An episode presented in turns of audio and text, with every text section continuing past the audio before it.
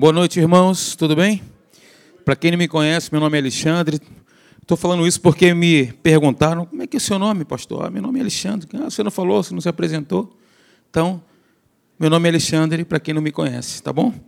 Bacana. Nós estaremos iniciando hoje uma nova série falando sobre a real identidade.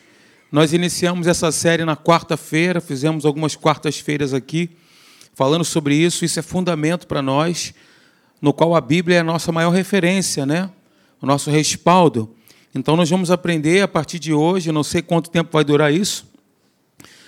Enquanto Jesus não voltar, nós vamos caminhar nessa direção aí, falando sobre esse conteúdo sumamente importante para cada um de nós, que vai estabelecer ainda mais a nossa vida na consciência de quem somos em Cristo, daquilo que Ele fez por nós, daquilo que nós podemos nele, ok?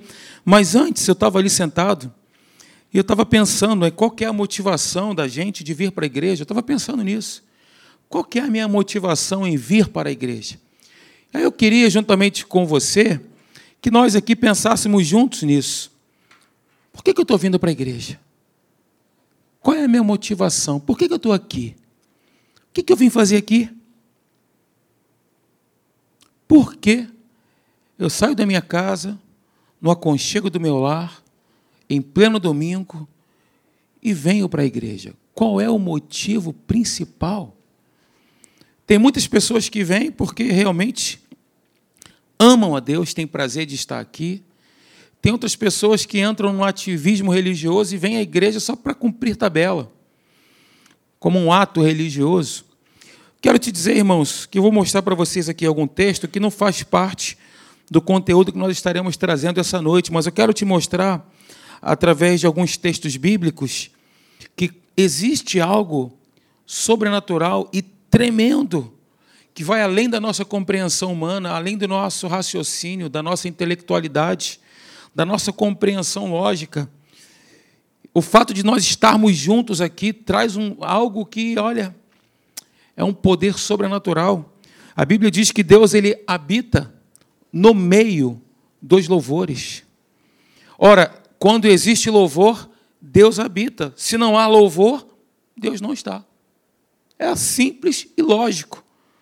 Deus habita no meio dos louvores. Aí eu me lembrei também de um, de um salmo, Salmo 46, versículo 5, que diz, aliás, versículo 4, que diz: Há um rio cujas correntes alegram a cidade de Deus. A cidade de Deus fala da igreja de todos nós juntos, cidade de Deus, cujas correntes alegram a cidade de Deus. Aí versículo 5 diz: Deus está aonde? No meio dela. Não nas extremidades, mas no meio dela. Jamais será abalada. Por quê? Porque Deus está no meio dela.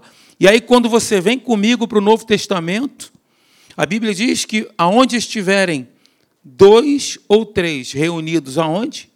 No meu nome, com quem? No meu nome, ali estarei aonde? No meio deles. Olha o poder da unidade. Quando nós estamos juntos, olha o que, que isso provoca nos céus, hein? Isso provoca um movimento celestial que é imperceptível aos nossos olhares. Mas Deus, eu posso te assegurar, porque a palavra de Deus nos mostra isso, que Ele está aqui essa noite, que Ele está no nosso meio. Você lembra de Jesus na cruz? Ele foi crucificado aonde? Nas extremidades? Não, ele foi crucificado no meio. Do lado direito, um ladrão, do lado esquerdo também outro ladrão, ladrão, mas ele estava no meio. Olha que interessante.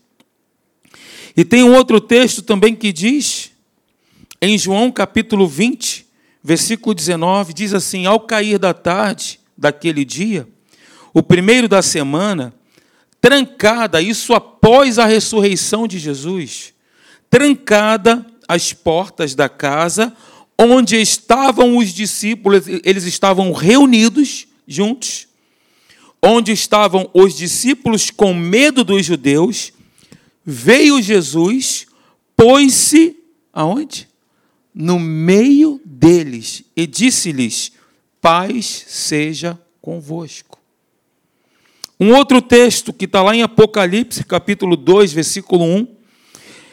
Ao anjo da igreja em Éfeso, escreve: Estas coisas diz aquele que conserva na mão direita as sete estrelas e que anda no meio dos sete candeeiros. Olha que lindo, de ouro. Candeeiros fala da igreja, é um simbolismo da igreja do Senhor Jesus. Ele está onde? No meio. Você está entendendo isso? Está entendendo a importância de estarmos juntos, reunidos, congregados na Assembleia dos Santos? E por fim, Apocalipse capítulo 7, versículo 17, que diz: Pois o cordeiro que se encontra no meio do trono os apacentará e os guiará para as fontes da água da vida, e Deus lhes enxugará dos olhos toda lágrima. Deus está no nosso meio, irmãos. Deus está entre nós.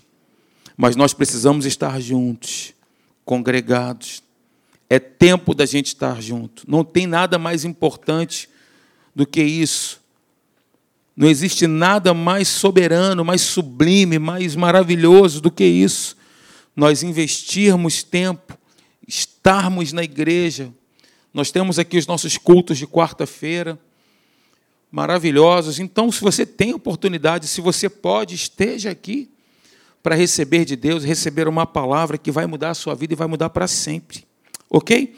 Bem, se não estava no script, nós vamos falar hoje sobre a real identidade, mas eu estava ali sentado e veio isso no meu coração eu gostaria muito de ter compartilhado, assim como fiz com você, tá bom?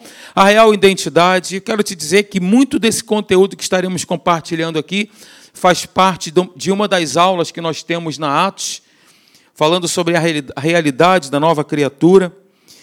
E nessa série de mensagens nós vamos descobrir o que somos em Cristo, o que temos em Cristo e o que podemos em Cristo. Eu vou procurar ser bem sucinto em alguns pontos, mas tem outros que não tem jeito, a gente vai ter que delongar um pouco mais, né? Queridos, muito bem. O que somos em Cristo? O que possuímos em Cristo? Segundo ponto, e o que podemos em Cristo? Serão os pontos que nós estaremos abordando aqui. Eu quero já iniciar com você te dizendo que ninguém vive uma qualidade de vida acima do, daquilo que ele conhece. Nós vamos experimentar qualidade de vida na medida do conhecimento revelado que nós temos. Caso contrário, nós não experimentaremos aquilo que Deus tem tensionado para cada um de nós. Deus ele trabalha na nossa vida na medida do conhecimento que nós temos dele. Ora, queridos, como nós poderemos reivindicar uma promessa de Deus para a nossa vida se sequer nós sabemos que ela existe? Não é verdade? Como nós podemos alinhar as nossas orações com algo referente à palavra de Deus se nós não sabemos o que está escrito? Se nós desconhecemos as verdades bíblicas? Como nós poderemos dizer, Senhor, com base na tua palavra que diz. Uh, uh, o que, que diz mesmo, hein? A nossa oração não será eficaz.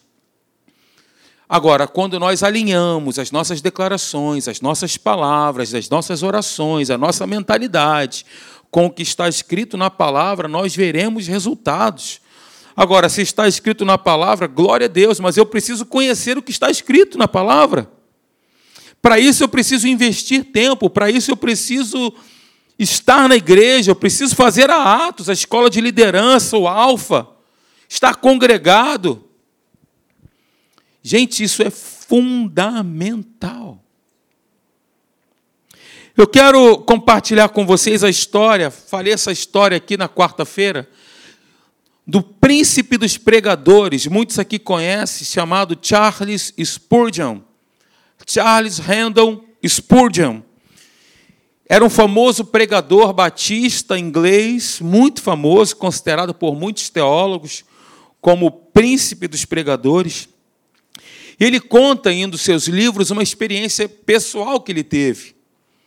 Ele foi chamado à casa de uma senhora para orar por ela.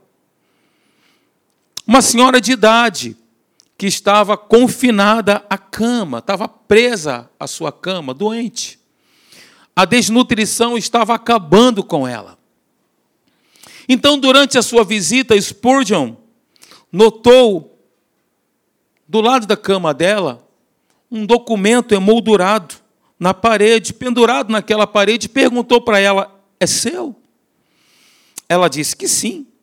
E explicou que ela tinha trabalhado como doméstica na casa de uma nobre, de uma família da nobreza inglesa.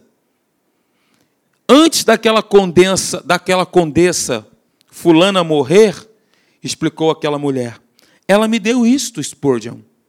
Eu trabalhei para ela durante quase meio século. Dediquei a minha vida, investi tempo. E aí eu tive tanto orgulho desse papel que eu ganhei dela que eu mandei colocar numa moldura e estou colocando aqui na minha casa como peça decorativa.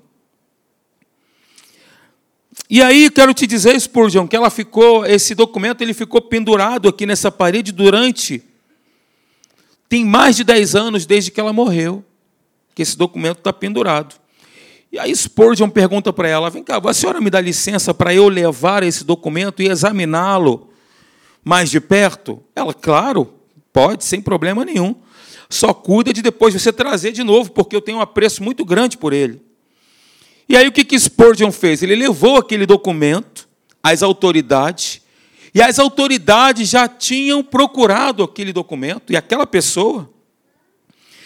Aquele documento, queridos, que estava naquele, naquela, naquele quarto mofado, simples, naquela parede, tratava-se de uma herança. A dama da nobreza inglesa deixou um legado à sua empregada, uma casa e muito dinheiro, muitos recursos financeiros. Aquela mulher, ela morava numa casinha de um só cômodo, feito de caixas de madeira, estava morrendo de fome, desnutrida, mas ela tinha pendurado na parede dela um documento que a autorizava a receber todos os cuidados e morar numa casa excelente. O dinheiro estava acumulando juros, ou seja, pertencia a ela. Spurgeon ajudou-a a obtê-lo mas o dinheiro não fez tanto a ela quanto poderia ter feito cedo, mais cedo. E aí, queridos, isso é para ilustrar que esse é um exemplo daquilo que tem acontecido a boa parte dos cristãos. É somente para ilustrar. Muitos moram numa casa de pau a pique, desmoronada espiritualmente falando, enquanto deixamos numa mesa de algum canto o tratado da nova aliança, o tratado daquilo que foi escrito para mim e para você. Nós estamos na nova aliança que foi selada pelo sangue de Jesus. Isso não é pouca coisa, não. Nós teremos aqui próximos encontros, onde estaremos estudando sobre a nova aliança. O que significa isso, gente? Muitos têm orgulho e dizem: Ah, estou na nova aliança, aleluia, glória a Deus, usam nas suas orações, mas nunca deram ao trabalho de descobrir aquilo que, segundo ela diz, pertence a nós. Nós não podemos dizer que uma boa casa, uma vida confortável e dinheiro não pertenciam àquela mulher pobre que Spurgeon visitou. Tudo pertencia a ela. Concordam comigo? Sim ou não? ela tinha um documento jurídico, lavrado, assinado, selado, reconhecido em cartório, não por semelhança, mas por autenticidade, que declarava que aquela fortuna pertencia a ela. A grande pergunta é: por que, que ela não possuiu tudo aquilo? Pergunto eu a você. Pergunta para a pessoa do teu lado: por que, que ela não possuiu tudo aquilo? Pergunta aí. Me ajuda aí, pergunta isso? Pergunta com essa disposição que você está perguntando, isso mesmo. Enquanto eu bebo uma água. Pergunta aí.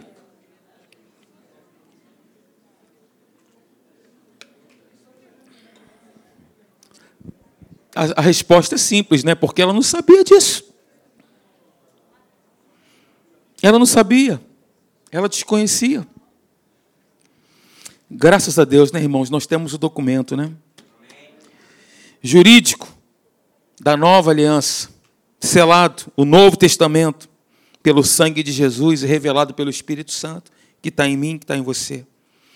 E aí muitas vezes nós somos assim, nós desconhecemos as riquezas, a sublimidade daquilo que temos em Cristo, e aí nós vivemos uma qualidade de vida inferior da, daquela a qual foi proposta por Deus para cada um de nós, em Cristo Jesus, pela, pelo sangue dele. A falta de entendimento a respeito deste assunto nos priva de viver a vida que Deus idealizou para nós em Cristo. Eu quero te dar aqui uma frase: quem não sabe quem é, não sabe o que tem e o que pode. Quem não sabe quem é, não sabe o que tem e o que pode em Cristo Jesus. Eu quero ler com você um texto que o pastor Marcelo citou hoje de manhã, 2 Coríntios, capítulo 5, versículo 21. Por favor, se você pode, abra sua Bíblia, me acompanhe, vê se eu estou colocando a referência certinha aí. Tá bom? Aí depois, no final do culto, se a referência não estiver certinha, você me chama num canto com carinho, não precisa alardear, não. Chega no cantinho assim, Alexandre, aquele versículo, só errou aqui o número e tal. Tá bom? Amém, Ronaldo? Te amo, cara. 2 Coríntios capítulo 5, versículo 21 diz assim: Aquele que não conheceu pecado, ele o fez pecado por nós, para que nele, em Cristo, fôssemos feitos justiça de Deus. E é justamente sobre isso que eu quero falar com você essa noite. Dentre muitos conteúdos que nós vamos abordar sobre o que somos em Cristo, eu quero pegar esse como principal, porque, como, como eu disse no início, esse é o fundamento da nossa vida, irmãos. Entender o que significa ser justiça de Deus, a profundidade que há nisso. E eu quero, por definição, já começar com você aqui, ó, falando que ser justiça de Deus é estar numa posição ideal, completa, diante de Deus, em plena confiança, certeza, como um filho se coloca diante do seu pai. Existe alguma formalidade na sua relação com o seu filho, você que é pai, você que é mãe? O seu filho, para falar com você, ele abre aquele discurso, pede os assessores para escreverem um discurso e diz: Amadíssimo Pai, porventura posso eu entrar em vossa estimada presença, porque eu preciso muito falar com a vossa senhoria, que encontra-se nesse momento muito ocupado? Seu filho não faz isso. Seu filho fala assim: Pai, quero falar contigo. Papai, mamãe, um relacionamento simples, relacionamento de intimidade, um relacionamento que mostra desprendimento, que não tem formalidade alguma. Só existe, só existe esse tipo de relacionamento quem realmente tem intimidade. Só existe um relacionamento de proximidade quando nós temos intimidade. Isso não está aqui, não, veio agora no coração. Só existe proximidade quando existe intimidade. E intimidade nós nutrimos, queridos. Agora, a intimidade, ela se baseia também no fato de nós sabermos quem nós somos. Ora, se eu tenho consciência que eu sou um filho amado de Deus, justiça de Deus, eu vou entrar na presença dele com toda ousadia, com toda intrepidez, achegando-se ao trono da graça. Não é, não é o que diz o texto? Com toda intrepidez, com toda ousadia, é claro, com submissão, como nós somos filhos, mas operamos como servos, né? Queridos, então é isso, ser justiça de Deus é estar numa posição ideal diante de Deus em plena confiança, como um filho se coloca diante do pai. A posição ideal é a posição perfeita. Uma vez recriado pelo novo nascimento, novo nascimento significa regeneração, é a mesma coisa. Regenerado, ele foi gerado novamente. Novo nascimento é isso. Nós vemos lá Nicodemos, né? Jesus falou: olha, importa-vos renascer, filho. Você precisa nascer de novo. Como? Tem como eu voltar para o ventre da minha mãe? Isso é impossível, já sou velho. Jesus não estava se referindo ao nascimento natural, ele estava se referindo à regeneração do espírito, ao espírito recriado, ao novo nascimento. Então, uma vez recriado pelo novo nascimento ou regenerado, o homem, ele é recolocado, ele volta à posição de origem, como o pastor Marcelo falou. A posição original, ele é recolocado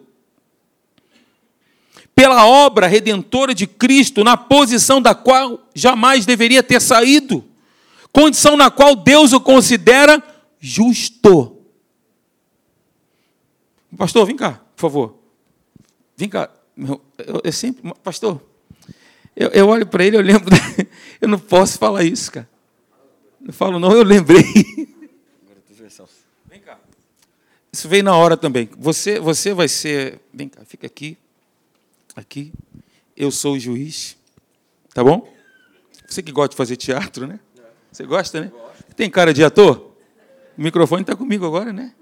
Que bom, né? Não daria para ser ator, não, né, gente? Esse... Tá. Olha que interessante. Eu sou o juiz. Pastor Marcelo é o ofensor, o pecador. Os céus. o Celso, ele é Jesus. O Celso morreu pelo ofensor, pelo pecador. Você morreu por ele. Aí você está intercedendo, eu sou o juiz, né? Vou determinar a sentença. Você está intercedendo, se me apresenta o seu sangue, você, esse pecador, ele se arrepende. E aí o que, que você faz?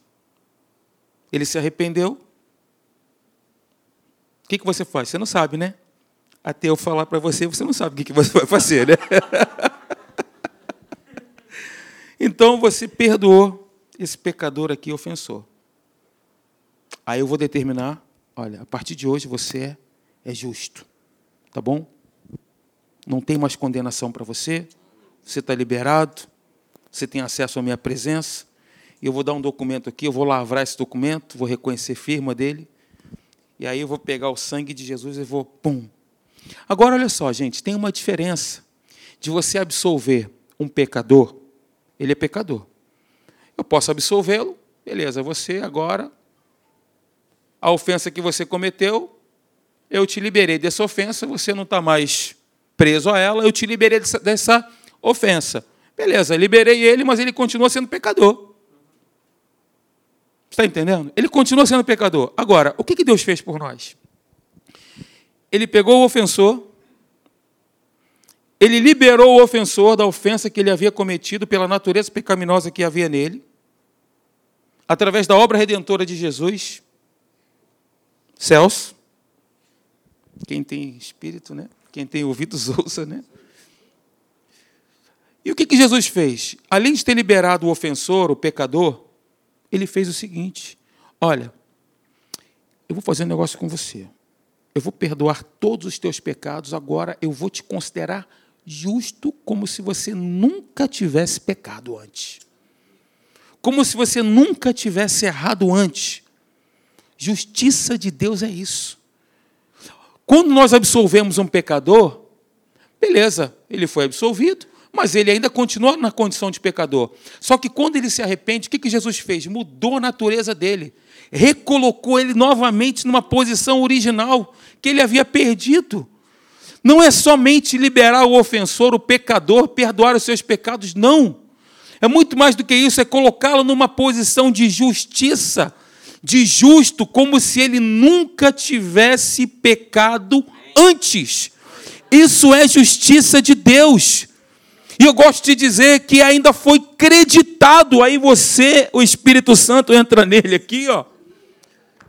E ele ainda é cheio do Espírito Santo. Olha que maravilhoso. A natureza de Deus, a, a partir de então, está nele. E o Espírito Santo passa a morar nele. Então o ofensor foi perdoado dos pecados, numa posição de justiça e ainda teve um crédito. Foi pago o preço além de ter sido pago o preço, depositou na nossa conta uma grande quantia inigualável de recursos espirituais, que é a presença do Espírito Santo, que nos mostra o caminho, que nos orienta o caminho que a gente deve andar. Amém? Vamos dar um aplauso aqui para os atores, menos para o pastor Marcelo, que não representou bem, não. Só aqui para o meu irmão Celso. Vai no não mais, vai Vocês dois. Tem que tirar uma forra, né, irmãos? Estou sendo perseguido nessa igreja.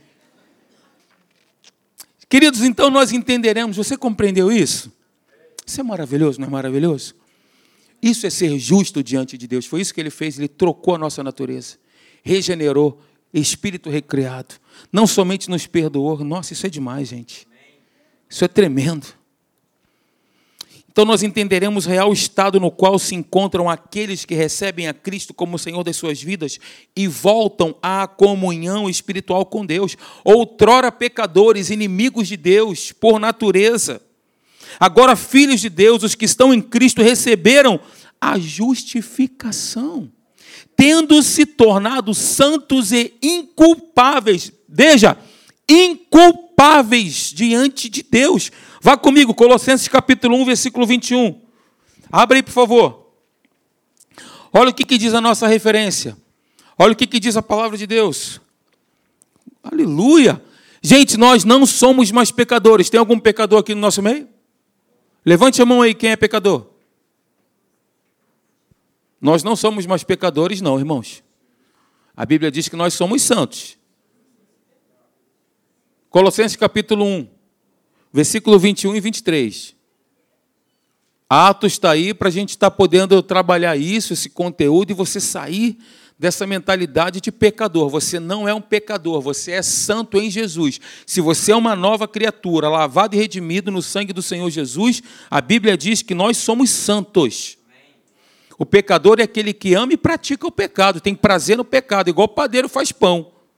O que, que ele faz? Ele é padeiro, ele faz pão. Nós precisamos quebrar essa mentalidade. Ok? Atos capítulo 1, versículo 21. Olha o que, que diz o texto. Quem achou, diga glória a Deus. Maranata, vem Jesus, fala. Isso. E a vós outros também que, olha só, outrora, antes, eres estranhos e inimigos no entendimento, pelas vossas obras malignas. O que aconteceu? Agora, diga agora. Porém, vos reconciliou no corpo da sua carne, mediante a sua morte, para apresentar-vos perante ele o quê? Pecadores, né? Santos, inculpáveis e irrepreensíveis, se é que permaneceis na fé, olha a condição, permanecer na fé, alicerçados e firmes, não vos deixando afastar da esperança do evangelho que ouvistes e que foi pregado a toda criatura debaixo do céu e do qual eu, Paulo, me tornei ministro. Ok? Então nós somos inculpáveis, santos e irrepreensíveis. Alexandre, mas eu não sinto isso, isso é muita coisa para mim, querido, não é para sentir mesmo, não. Não é para sentir, não. É para crer. A gente pega com crença. Ok? Deixa eu jogar uma definição para você aí sobre o que é justiça. Definições importantes. Veja, a palavra justiça no grego é de kaiosune. É definida no sentido amplo como, não é a condição, mas o estado daquele que é como deve ser. Ou seja, condição aceitável para Deus. Essa palavra no grego é exatamente isso. Ipsilitris, sem tirar nem pôr. Vamos lá, justificar, uma outra definição.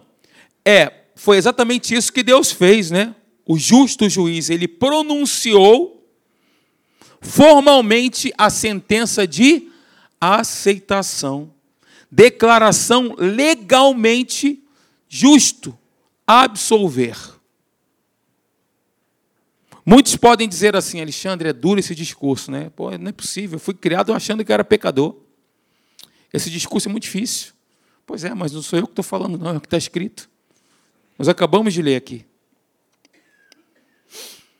Foi exatamente isso que Deus fez, é pronunciar formalmente sentença de aceitação declaração legalmente justo, nós fomos absolvidos. Amém? Você foi absolvido? Isso já é motivo de você andar durante toda a sua vida, como o pastor Marcelo também falou aqui, em gratidão. Isso é muita gratidão que deve encher o nosso coração.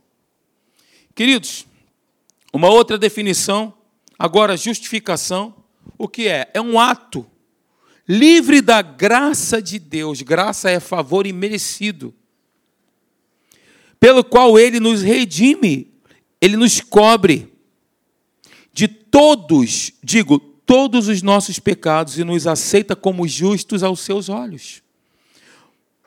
Por nos ser imputada a justiça de Deus, a justiça de Cristo, que se recebe como? Pela fé. Ou seja, gente, é uma mudança de posição do pecador, que antes condenado, agora participa da divina aprovação e inclui muito mais que perdão de pecados, como eu já falei aqui, pois no ato da justificação Deus coloca o ofensor na posição de justo. E agora a justiça de Deus, o que significa? É a capacidade de estar diante de Deus sem medo, sem culpa, sem condenação, sem complexo de inferioridade, chamando-o simplesmente de Pai, como se o pecador jamais tivesse, como se o pecado jamais tivesse existido. Isso sim é justiça de Deus. E como nós lemos em 2 Coríntios capítulo 5, versículo 21, aquele que não conheceu pecado, ele o fez pecado por nós para que nele fôssemos feitos justiça de Deus. Você entende agora? Para muitas pessoas, justiça fala de juízo. Não, não, não, não, não, não tem nada a ver. Não é não nesse sentido. Não, porque Deus, não, a justiça de Deus é. Mas justiça é a condição da nova criatura, ou melhor, é o estado da nova criatura. Justiça de Deus. Então, queridos, uma vez recriado pelo novo nascimento ou regenerado, como eu falei, nós voltamos, nós somos recolocados, porque o homem, quando naquela ocasião pecou, ele foi naquele momento que o homem pecou, eu disse aqui na quarta-feira, ele teve a consciência que ele estava nu, porque até então ele não sabia que estava nu, desnudo. Ele não sabia. Entrou o pecado, então ele começou a viver por aquilo que ele estava vendo ou sentindo. Aí o pecado traz o quê? Traz vergonha, traz afastamento, traz medo. Tudo isso aconteceu com o homem lá, no jardim do Éden. Então, quando ele pecou, ele se distanciou, mas quando Cristo veio morrendo por nós e nós recebemos a Cristo, como Senhor e Salvador, nós somos novamente recolocados na posição original. Eu estou aqui trabalhando, gente, repetindo propositalmente alguns pontos, porque é para nossa segurança. Eu gosto muito desse texto que Paulo sempre aborda, né? que, é, que é para nossa segurança, que ele repetia sempre as mesmas coisas. Então, propositalmente, nós precisamos sempre estar nos lembrando que nós somos justiça de Deus, porque precisamos definitivamente levantar a nossa identidade, não do Detran, ou do Instituto Félix Pacheco, ou da Marinha, ou ao CRM, ou CRO, ou CREA, enfim, mas a identidade espiritual que nós temos. Olha, eu sou uma nova criatura em Jesus. Eu sou justiça de Deus, eu sou santo, inculpável e irrepreensível, porque o que mais o inferno quer jogar na nossa mente, eu sei o que você fez no verão passado. O que mais o inferno quer jogar sobre as nossas vidas é culpa, condenação. E as pessoas vivem, às vezes, nessa ciranda de culpa, de condenação, achar que Deus, e aí tem que pagar. Tem gente que chega no ápice de achar que quando dorme orando, aí acorda no dia seguinte, Senhor, me perdoa, eu dormi orando, Senhor, me perdoa, não era para ter feito isso, Senhor. Você não gosta quando o seu filho dorme no seu colo? Você gosta ou não? Não é gostoso? Ele deita a cabeça na sua perna, você faz carinho, tal, tal, e ele dorme no seu colo. Isso não é bom? Por que, que com Deus é diferente, irmãos? Eu vou te dizer, eu sentia isso. Eu dormia orando, aí no dia seguinte, Senhor, me perdoa, interrompi orar, o meu pai, será que ele recebeu? Será que ele ouviu? E agora, Jesus? Deixa eu lembrar o que eu falei antes, então, Senhor, meu Deus, meu Pai Celestial, e nesse momento me encontro na tua presença agora, Senhor. Não foi isso que eu falei, não, não, não falei isso, não. Muita religiosidade, né? Com Deus as coisas são muito simples, né? Nosso Deus é simples, o homem que complica as coisas. Julião, vem cá. Nosso Deus é simples, nós é que complicamos. Nós é que às vezes queremos colocar caminhos, né? Como diz aí o mundo, existem vários caminhos para se chegar a Deus, né? Quando na verdade só existe um caminho, que é o caminho da simplicidade, que vai gerar intimidade, que vai gerar proximidade. Amém? Vamos ficar de pé.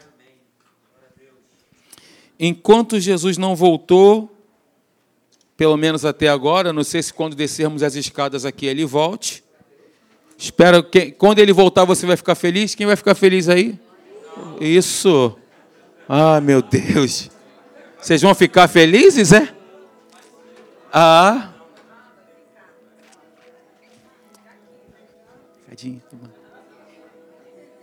Nós vamos, né, irmãos? Ficar, ficar não, né?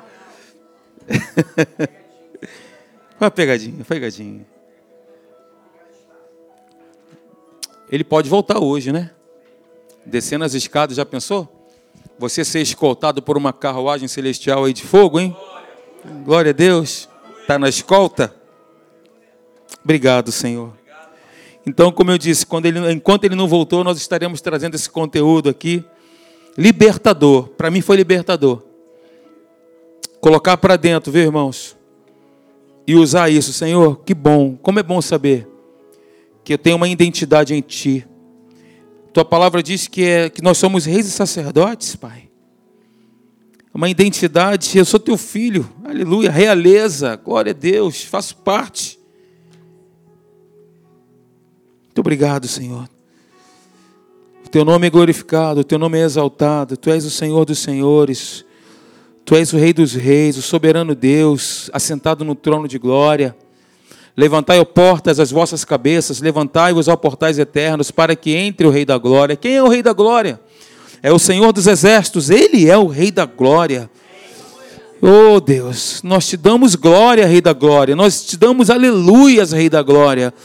Nós dizemos amém ao Rei da glória, assim seja. Sobre esta palavra depositamos a nossa crença. Muito obrigado, Senhor. Como é bom saber, Pai, que nós somos teus, tão somente teus, e ninguém e nada poderá nos arrebatar das tuas mãos. Que ninguém e nada poderá nos tirar da tua presença, perigo, fome, nudez, espada, tribulação, problema, nada disso poderá nos tirar, nos remover da tua presença, porque nós estamos, estamos em ti, Senhor.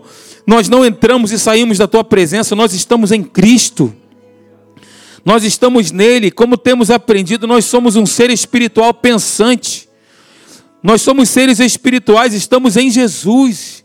E Ele está em nós, Ele habita em nós, nós somos moradas dele, nós somos templos do Espírito Santo. O Espírito Santo é um rio que nos alegra, as correntes desse rio nos alegram. Deus está no meio da cidade dele, e ela jamais será abalada. Oh Deus, portanto não temeremos, ainda que a terra se transtorne e os montes se abalem nos seios dos mares, e na sua fúria os montes se estremeçam. Há um rio cujas correntes alegram a cidade de Deus, o santuário das moradas do Altíssimo. Deus está no meio dela, jamais será abalada. O Senhor dos exércitos está conosco. O Deus de Jacó é o nosso refúgio. Obrigado, Senhor muito obrigado pelo teu sangue que foi derramado por nós na cruz do Calvário, Senhor. Muito obrigado, Pai. Hoje nós temos acesso plenamente aceitos, profundamente amados. Aleluia. Muito obrigado, Pai. Nós te louvamos. No nome de Jesus. Amém. Se você pode, se você quiser cantar conosco, pode cantar conosco, mas se você quiser, está liberado, vá embora, vá na paz. Excelente semana, que Deus abençoe você. Que essa semana seja uma semana de realizações, uma bênção para você, tá bom? Uma boa noite.